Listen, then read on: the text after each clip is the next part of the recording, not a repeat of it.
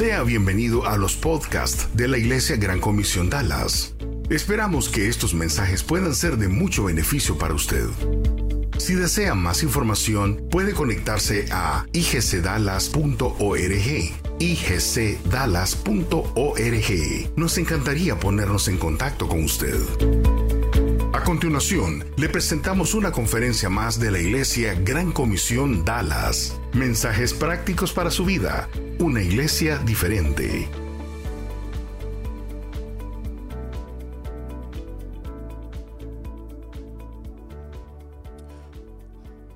Buenas tardes. ¿Cómo están? ¿Bien? Muy bien, qué bueno, qué bueno que nos estén acompañando. Todo el mes de febrero, eh, por si ustedes no, es- no están al tanto, todo el, el mes de febrero hemos estado hablando de la amistad, ¿verdad? Entonces, Edgardo estuvo compartiendo la semana pasada cuál es una buena forma de destruir tus amigos. Eh, la semana antes de eso estuvo hablando de cómo construir amigos, ¿verdad? Hoy estamos cerrando la serie hablando de la amistad. Quisiera empezar con una historia. Eh, yo tengo un hermano eh, menor, es como un año y seis, cinco meses menor que yo, ¿verdad? Entonces cuenta mi papá y mi mamá cuentan la historia que cuando mi hermano nació y lo llevaron a mi casa, eh, yo tenía como año y algo, entonces empezaba a caminar. Y después, a los días de llevar a mi hermano a la casa, ellos empezaron a dar cuenta de que en la cuna de mi hermano, de la nada, aparecían zanahorias, aparecían pepinos, aparecían tomates. Y yo decía, ¿y qué está pasando? ¿Quién, quién le está tirando zanahorias y cebollas y bananas a nuestro hijo? Y adivinen quién era. Era yo. Porque a mí no me había gustado la idea de que yo ya no era el centro del universo, sino de que había un intruso ahora. Entonces ese intruso había que recibirlo con todos los vegetales de la casa, porque yo no lo quería. Entonces ellos empezaron a ver de que yo, por envidia, por enojo, por ya no ser el centro de atención, empecé a agarrar cosas y a tirárselas a la cuna.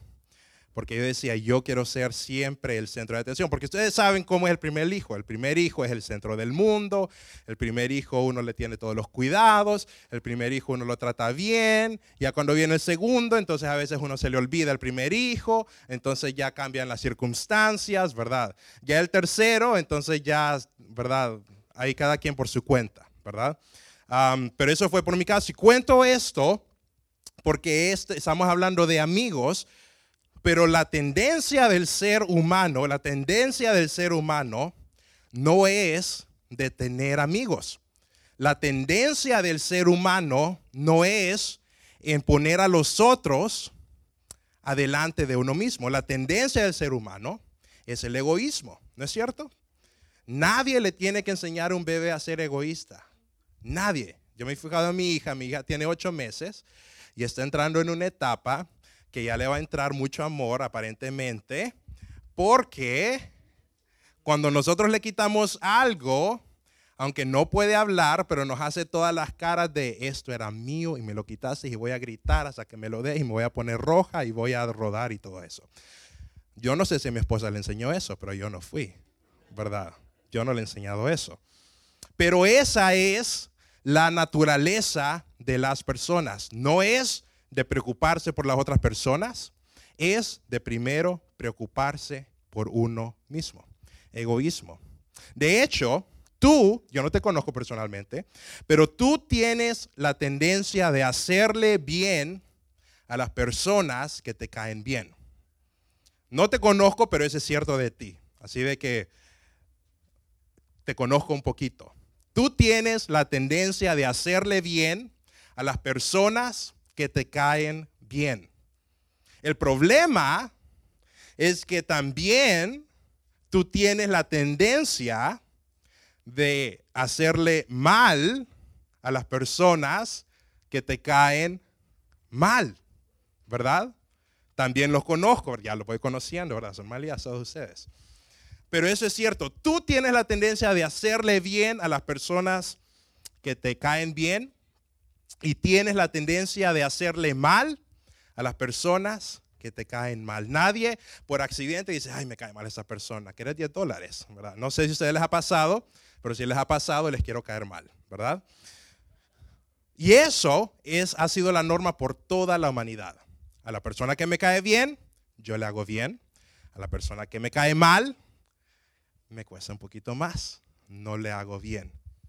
Y esa, eh, si nos vemos en la Biblia, si, si nos podemos estudiar la Biblia, vemos de que en el tiempo de Jesús, esa era la norma. Esa era la norma de la civilización, esa era la norma de las personas hasta que llegó Jesús y nos enseñó algo diferente.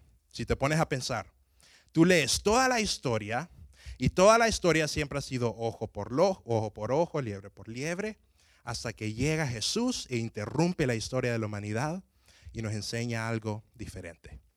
De hecho, vamos a leer la historia donde Él nos enseña eso el día de hoy.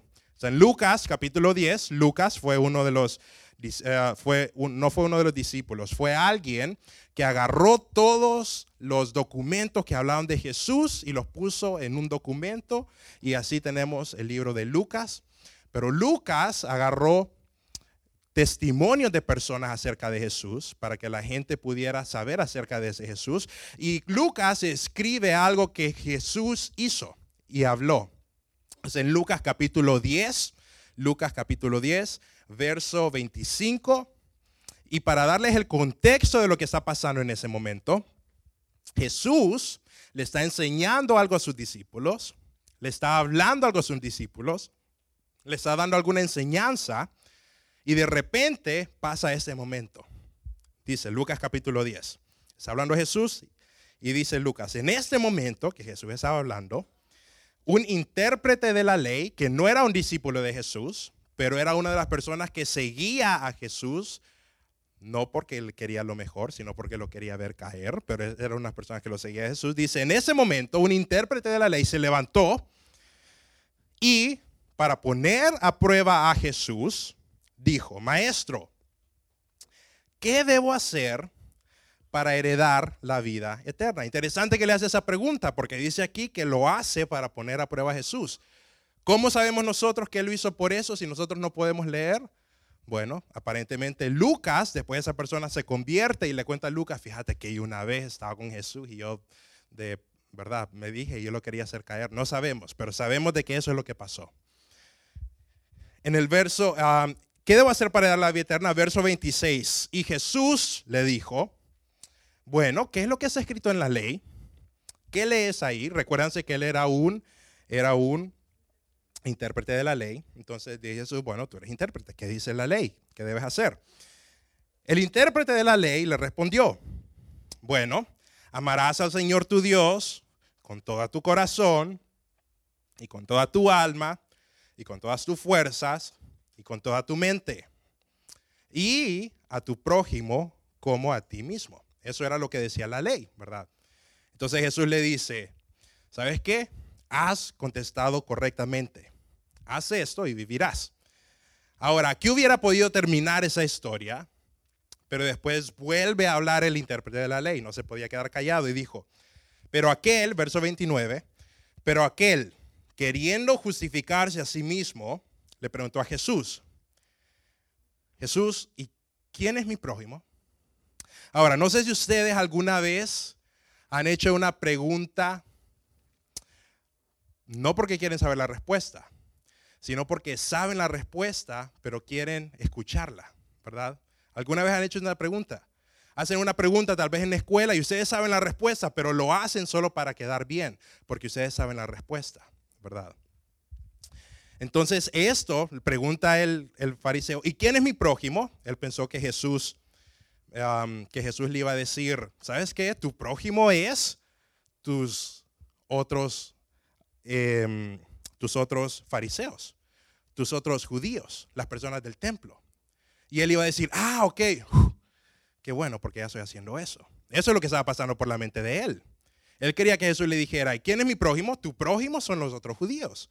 Tu prójimo son las personas del templo. Y él iba a decir, ah, ok, ya estaba haciendo eso. Pero Jesús no le responde eso.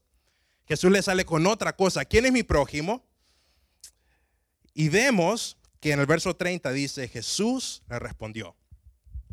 Un hombre descendía a Jerusalén, de Jerusalén a Jericó, y cayó en manos de unos ladrones que le robaron todo lo que tenía y lo hirieron, dejándolo casi muerto. Por el camino descendía un sacerdote, y aunque lo vio, siguió de largo. Cerca de aquel lugar también pasó un levita, y aunque lo vio, siguió de largo. Verso 33. Pero un samaritano que iba de camino se acercó al hombre y al verlo se compadeció de él y le curó las heridas con aceite y vino y se las vendó. Luego lo puso sobre su cabalgura y lo llevó a una, a una posada y cuidó de él. Al otro día, antes de partir, sacó dos monedas, se las dio al dueño de la posada y le dijo, cuídalo. Cuando yo regrese, te pagaré todo lo que hayas gastado de más. Y después le dice Jesús, después de contar esa historia, le dice Jesús a la persona que le había preguntado, al intérprete de la ley. De esos tres, ¿cuál crees que fue el prójimo del que cayó en manos de ladrones? Y la persona le dijo, el que tuvo compasión de él. Entonces Jesús le dijo, pues ve y haz tú lo mismo. En resumen, creo que todos hemos escuchado esa historia, ¿verdad? La historia del buen samaritano, ¿verdad? Pero en resumen, la respuesta de Jesús de quién es tu prójimo la respuesta es, tu prójimo es el que está a tu izquierda, a tu derecha, enfrente y atrás. Ese es tu prójimo. Tu prójimo es cualquiera que esté a tu derecha. Tu prójimo es cualquiera que esté a tu izquierda. Tu prójimo es cualquiera que esté enfrente y cualquiera que esté atrás. Eso es algo que él nunca vio venir porque a él siempre se le fue enseñado que su prójimo eran sus amigos, las personas judías. Samaritanos, no, ellos no eran prójimos, ellos son otro tipo de personas, son personas que nosotros no nos relacionamos. Los gentiles, no, ellos, ellos no son personas que nos relacionamos. Nosotros, nuestro prójimo son los judíos. Y Jesús le dice, ¿sabes qué? Estás equivocado. Tu prójimo es el que esté a tu izquierda, a tu derecha, enfrente y atrás. ¿Y sabes qué? Muy pocas veces tú tienes control de quién está a tu izquierda, muy pocas veces tú tienes control de quién está a tu derecha, muy pocas veces tú tienes control de quién está enfrente y quién está atrás. Pero Jesús te dice, tu prójimo es esos que están a tu lado. No los que tú quieres, no los que a ti te gustan, no los que te caen bien y no los que tú eliges son los que están a tu alrededor. Pero Jesús, pero y sí, no, se acabó la discusión. Ahí terminó. Ese es tu prójimo, el que es a tu derecha, a tu izquierda, enfrente y atrás. Básicamente lo que sientes se vuelve irrelevante. Lo que haces es lo que cuenta. Porque muchas veces tú no vas a sentir las ganas de hacerle bien a alguien que es a tu izquierda muchas veces tú no vas a sentir las ganas de hacerle bien a alguien que está a tu derecha. Pero lo que cuenta no es lo que sientes, lo que cuenta es lo que haces. Probablemente en la historia del buen samaritano, las personas que vieron al hombre tirado sintieron mucha lástima, sintieron mucha misericordia, pero no hicieron nada. Y lo que Jesús nos está diciendo en esa historia, ¿sabes qué? Lo que tú sientes por las personas es irrelevante. Es bueno que sientas algo bueno, pero se vuelve irrelevante. Lo más importante es lo que haces. Eso es lo importante. No lo que sientes, lo que haces. No lo que sientes, lo que haces.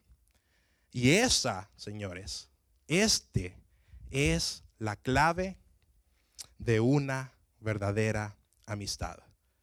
Una verdadera amistad está basada en lo que tú haces con alguien, no lo que tú sientes por alguien. Porque lastimosamente te voy a decir que tus sentimientos cambian todos los días, tus sentimientos cambian todos los años, tus sentimientos cambian todos los meses, pero lo que hace un amigo no es lo que siente por las personas, es lo que hace por las personas. Eso es lo que cuenta, lo que haces. Y después en el libro de Colosenses comenzamos hablando de la amistad, teniendo esa base, entendiendo ese concepto. Lo que cuenta es lo que haces, no lo que sientes, teniendo ese concepto. Vamos a estudiar un poco un pasaje en el que Pablo le habla a una iglesia y le dice, tu amistad debe estar basada en esto. Así de que todo el mes hemos estado hablando de amigos, hoy estamos cerrando la serie y hoy vamos a aprender en qué de verdad, en qué debe estar fundamentada una amistad, cuál debe ser el balance perfecto de una amistad. Así que vamos a leer Colosenses Libro de Colosenses, capítulo 3, del 12 al 14, es una carta de Pablo y, Pablo le escribe a una iglesia, así como a nosotros, y le dice esto.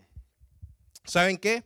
Hermanos, por lo tanto, como escogidos de Dios, santos y amados, les dice, revístanse, yo les pido que ustedes hagan esto, yo les pido que ustedes revístanse de afecto entrañable y de bondad, humildad, amabilidad, y paciencia.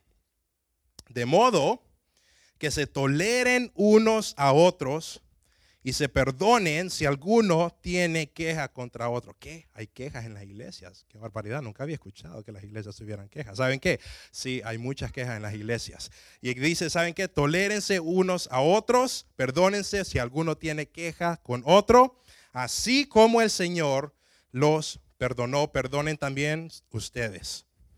Y el verso 14 dice, por encima de todo, por encima de todo, esa amistad que ustedes tienen, por encima de todo, vístanse de amor, que es el vínculo perfecto.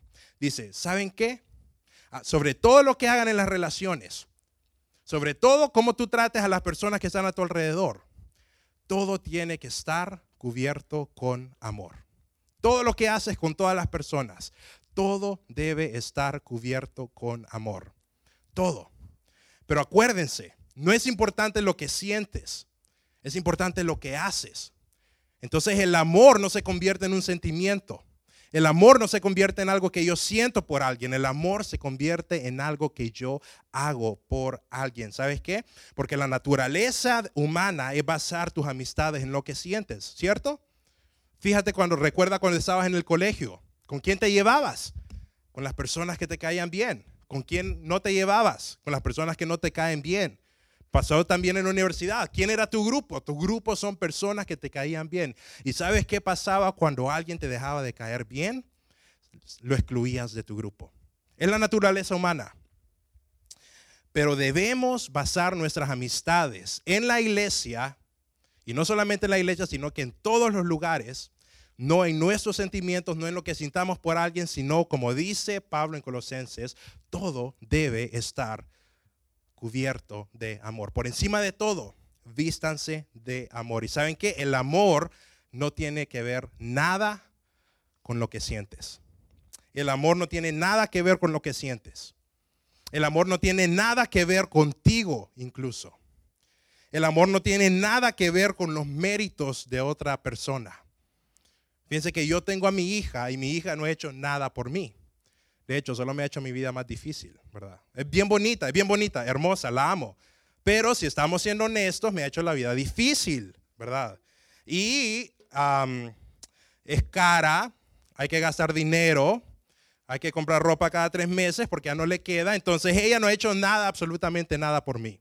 Nada, solo me ha complicado y me ha quitado el sueño y después es bien complicado. Es bien bonita, la amo. Pero honestamente hablando, ella no ha hecho nada por mí, solo me ha hecho la vida difícil. Pero ¿saben qué?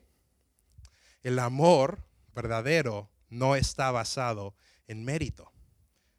Aunque ella no haga hecho nada por mí, yo estoy dispuesto a dar mi vida por ella. Ese es el amor verdadero. Así de que si tú dices, yo no puedo amar a X persona porque esa persona no se lo merece, no se merece mi amor, no se merece mi aprecio, te quiero decir de que tú no estás experimentando amor verdadero en tu vida. No sé qué estás experimentando, emoción, hormonas, lo que sea que estás experimentando, pero no estás experimentando amor. Y el amor tiene que ver, escuchen esto, el amor tiene todo que ver, el amor tiene todo que ver con lo que haces. El amor tiene que ver todo con lo que haces.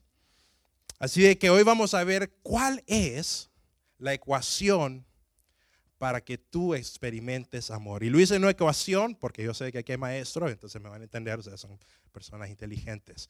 Pero esa es la ecuación para el amor. Recuérdense esa ecuación. Amor es igual a misericordia más verdad. Amor es igual a misericordia más verdad. Hay un verso que dice, con misericordia y verdad también se corrige el pecado. Pero el amor tiene dos partes. El amor tiene misericordia y el amor tiene verdad y alejadas de sí no son amor. Es como las partículas del agua. El agua tiene dos moléculas y separadas no es agua. Cuando se unen se convierte agua. Así es el amor. Amor es igual a misericordia más verdad. Y este es el filtro por el cual tú debes pasar todas tus relaciones. Todas tus relaciones, tu relación con tus hijos, tu relación con tus amigos, tu relación con tu marido, tu relación con tu esposa, tu relación con las personas que trabajas, tu relación con tus padres. Todas las relaciones tú las tienes que pasar por el filtro del amor. El amor es misericordia más verdad. Porque misericordia sin verdad no es amor. No sé si tú conoces a padres de que ellos hacen todo por sus hijos y tienen miedo a corregirlos y tienen miedo a decirles que no y en su corazón tienen su corazón en el lugar correcto y ellos piensan que eso es amor, tienen su corazón en el lugar correcto pero tener el corazón en el lugar correcto no significa que amas a alguien en verdad. Solo significa que tienes buenas intenciones. Si tú no corriges a tu hijo y dices, no es que pobrecito mi hijo, es que él es así. Es que no lo corrijo porque yo tengo yo soy alguien bien apesarado y me da pesar. Han visto a niños, han visto a niños cuando van a Target, al área de juguetes, cuando empiezan a llorar ¿Han visto cuando los papás no le quieren comprar algo a sus hijos? Ven, no, ven el relajo que arman. ¿Saben qué puedo ver, qué puedo decir que digo yo mismo? Yo no juzgo. Soy una persona que no juzgo, pero ahí sí juzgo. Yo digo, este niño necesita una buena dosis de amor. Ese niño necesita que lo amen bastante. Ya, si me lo dieran a mí, le doy bastante amor a este niño. Porque la misericordia sin verdad no es amor. Si tú tienes misericordia por alguien, pero no le dices la verdad, no lo estás amando. Se convierte en permiso para que la persona se lastime. Misericordia sin, sin, verdad se convierte en permiso para que la persona se lastime. Igual es lo opuesto, la verdad sin misericordia tampoco es amor. La verdad sin misericordia tampoco es amor. Muchas veces se convierte en terminar perdiendo la relación. Verdad sin misericordia es ganar el argumento, pero perder a la persona. ¿Le ha pesado a ustedes que ustedes ganan un argumento, Ustedes ganan la pelea. Se pelearon con su esposa y ganaron la pelea y dijeron, gané, ¡ah! gané. Pero pierden a su esposa. ¿Les ha pasado? ¿Les ha pasado de que ustedes le dicen a sus hijos, no, esto es así y así tú lo vas a hacer y tu hijo se enoja contigo y tú dices, no, esta es la verdad y así se hace en mi casa porque se hace, se hace, se hace y se y punto. Y ganas la pelea, pero pierdes a tu hijo. Tampoco es amor. El amor es misericordia y verdad. Así que yo te quiero preguntar, en tus amistades, y quiero no solamente ponerlo en un contexto de amistades, quiero que lo pongas en contexto de todas tus relaciones. Algunos son muy buenos en tener misericordia con las personas. Algunos son muy buenos en tener compasión con las personas. Algunos son muy buenos en aguantar a personas, pero no son buenos en decirles la verdad. También es al opuesto. Algunos son muy buenos en decirle las cosas a las personas. Algunas personas no tienen problema en decirte eso está mal. Algunas personas no tienen problema en decirte esto debes cambiar. Algunas personas no tienen problemas, pero no tienen misericordia. Así que en el contexto de tus relaciones, ponte a pensar, ¿en qué debo crecer? ¿En amor? Perdón, ¿en misericordia o en verdad? Porque las dos tienen que estar balanceadas. Ese tiene que ser el balance. Misericordia y verdad. Así que piensa, ¿en qué tengo que crecer? ¿En misericordia o en verdad? En mis amistades, ¿en qué tengo que crecer? ¿En misericordia o en verdad? En la relación con mi esposo, ¿en qué tengo que crecer yo? ¿En misericordia o en verdad? Porque si uno está desbalanceado, la relación no es verdadero amor. Amor es misericordia y amor es verdad. Así que vamos a memorizarnos una serie, una frase, y quiero que te la memorices y quiero que la pongan en la atención la siguiente. Y en cada situación donde tú tengas que hablar con alguien que te importa, en cada situación donde tú tengas que hablar, de abrir tu boca para hablar con alguien que a ti es, que significa algo para ti, para tu esposa, para tus hijos, para cualquier persona, piensa en esta frase y repítela antes de hablar. Voy a decir la verdad siempre y siempre envuelta en compasión. Cuando tengas problemas con tu esposa y antes de hablar y antes de decirle cualquier cosa, di, voy a decir la verdad siempre, siempre envuelta en compasión. Cuando alguien te diga algo y tú sientes que es injusto, cuando un amigo te diga algo y tú sientes que no es verdadero, cuando alguien te confronte y tú estés listo para sacar lo que hay en tu corazón y decirle, te amo, piensa en tu corazón. Antes de abrir mi boca, voy a decir la verdad siempre, siempre envuelta en compasión. ¿Por qué no la repetimos? Repítanla conmigo. Voy a decir la verdad siempre, siempre envuelta en compasión. De nuevo, voy a decir la verdad siempre, siempre envuelta en compasión. Una vez más, voy a decir la verdad siempre, siempre envuelta en compasión. Si es lo único que tú te sacas de esta prédica, es lo único que yo quería que tú sacaras. No te doy más puntos porque más de dos puntos a ustedes se les olvida. Entonces solo con esto, suficiente. Voy a decir la verdad siempre, siempre envuelta de compasión. ¿Sabes qué? Este es el tipo de personas que tú quieres tener a tu lado. Ese tipo de personas es el tipo de amigos que tú debes buscar. Ese tipo de personas es el tipo de amistades con las que tú debes de rodearte. Ese tipo de personas son las personas que de verdad te aman.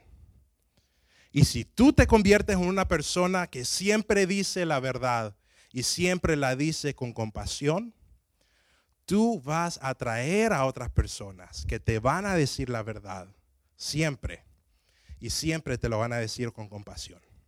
¿Sabes qué hace ese tipo de personas? ¿Sabes qué causan ese tipo de personas en tu vida? Ese tipo de personas cuidan lo que en tu vida se llaman los puntos ciegos. Tú sabes que es un punto ciego cuando estás manejando, ¿no? Estás manejando, aparentemente no hay peligro, no hay carros. Entonces, como no hay carro, entonces no pongo la vía porque tienes ese mal hábito, ¿verdad? Qué barbaridad, no son pruebas. No ves carros alrededor, te vas a mover y pip, te pitan. Un carro que no vistes. Un punto ciego. ¿Sabes qué? Tú tienes puntos ciegos en tu vida. Y si no tienes este tipo de amigos a tu alrededor, siempre te vas a meter en problemas que pudiste haber evitado.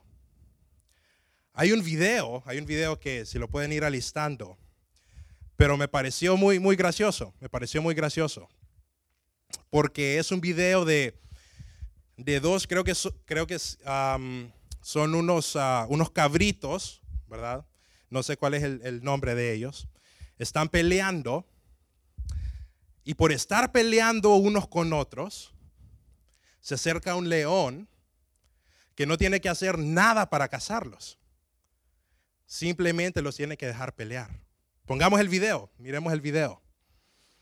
Y aquí abajo vemos de que hay dos de que ven al león venir, ponen atención y salen corriendo, pero hay dos que por estar peleando, hay dos que por estar en pleitos, hay dos que por estar en envidia, hay dos que por estar enojados, hay dos que por estar en chisme, no vieron al león llegar. No tuvieron alguien que le cubriera los puntos ciegos. ¿Te ha pasado? Podemos encender las luces. ¿Te ha pasado? ¿Te ha pasado de que un amigo tuyo tenía una situación y tú la viste llegar y tú dijiste, ay, esto no va a terminar bien. Esto no va a ser bueno para él. Esa relación no le conviene. Ese novio no le conviene. Ese trabajo no le conviene. Esa actitud no le conviene, no es bueno. En problemas lo va a meter. Y tú te quedaste callado y no dijiste nada. Y terminó pasando. ¿Sabes qué hubo ahí? falta de amor. Así que yo te animo a que siempre digas, voy a decir y que tú te hagas un compromiso. Yo como persona, yo como Samuel, como Juan, como Rodrigo, como Esteban, yo voy a decir la verdad siempre a todos los que estén a mi alrededor. Yo siempre voy a decir la verdad y siempre la voy a decir envuelta en compasión. Y tú te convertirás en persona que cuida los puntos ciegos de otros. Tú te convertirás en una persona que ama. Y tú te convertirás en una persona que atrae ese tipo de amigos y evitan que un león rugiente te termine cazando por estar en pleitos innecesarios. Muchas veces llegamos a pleitos innecesarios, muchas veces pasan situaciones en nuestra vida por resentimientos, estuvimos resentidos con alguien y somos esos cabritos enojados. Por pleitos, tenemos un pleito y somos esos cabritos enojados y no queremos dejarlo ir y no queremos zafarnos, no queremos ser los que pierden. Tal vez hay envidia, tú tienes envidia con alguien y tú no quieres dejar esa envidia, no quieres soltarte, no quieres ser el que tiene un poco de humildad y no viste, no viste que eso te estaba evitando, estar en ese problema, te estaba evitando ser alcanzado por algo más. Es interesante que para terminar, Jesús cuando está terminando su, está terminando su ministerio, él hace una oración a Dios. Es la, la última oración que le hace a Dios antes de ser agarrado. Él ya sabe que es su último momento ya sabe que es lo último que le queda, ya sabe que es probablemente la última petición que le hace a su padre. Y fíjense la petición que hace. Juan 17, 11 dice, y yo ya no soy en el mundo, le dice al padre, yo ya sé, yo ya me voy, yo ya me voy y dejo aquí todo lo que he hecho. Pero ellos, sus discípulos, ellos se quedan aquí, ellos están en el mundo y yo ya voy a ti. Y después le dice a Dios, Padre Santo, a los que me has dado, a los que me diste, cuídalos en tu nombre para que sean uno, así como tú y yo. Jesús antes de morir le pidió a Dios, Dios, por favor, ayuda a que mis hermanos de la iglesia estén en unidad. Ayúdalos para que estén en unidad. Ayúdalos para que se amen. Ayúdalos porque se cuiden. Porque por nada dice que el diablo está como león rugiente buscando a quien devorar. Y si no nos estamos amando unos a otros, nos vamos a estar peleando unos con otros y somos presa fácil. Vamos a orar. Te puedes poner de pie.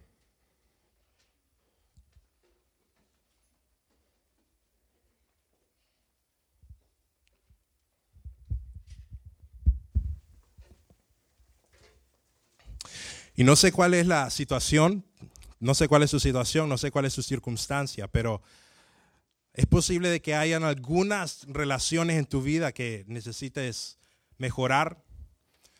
No sé si hay algunas relaciones en tu vida que necesites decir la verdad. No sé si hay algunas relaciones en tu vida donde tú necesites mostrar misericordia. Pero la verdad es que Dios nos dijo, Muestra misericordia al que sea a tu derecha, al que sea a tu izquierda, al que sea enfrente, al que sea atrás. Y yo quiero de que tú tomes esa oportunidad para pensar en esa persona que tú necesitas mostrarle misericordia, para pensar en esa persona que tú necesitas mostrarle amor, para pensar en esa persona que tú no le has dicho, te tengo que decir algo, porque tu vida puede que dependa de esto. Así de que te voy a dar 10, 15 segundos para que entre tú y Dios, tú hables con Dios y tú le digas, Dios, yo de verdad, yo no he estado amando a las personas como tú mandas. Yo no he estado amando a mi esposa como es de, como ella se lo merece. Yo no he estado amando a mis hijos. Yo he estado flojo en tener misericordia. Yo he estado flojo en tener verdad. Yo he estado flojo en amarlos. Y ya no quiero que sea así. Quiero ser esa persona que muestre amor verdadero. Quiero decir la verdad siempre y siempre envuelta en compasión. Te doy 20 segundos para que tú hables con Dios acerca de esa petición.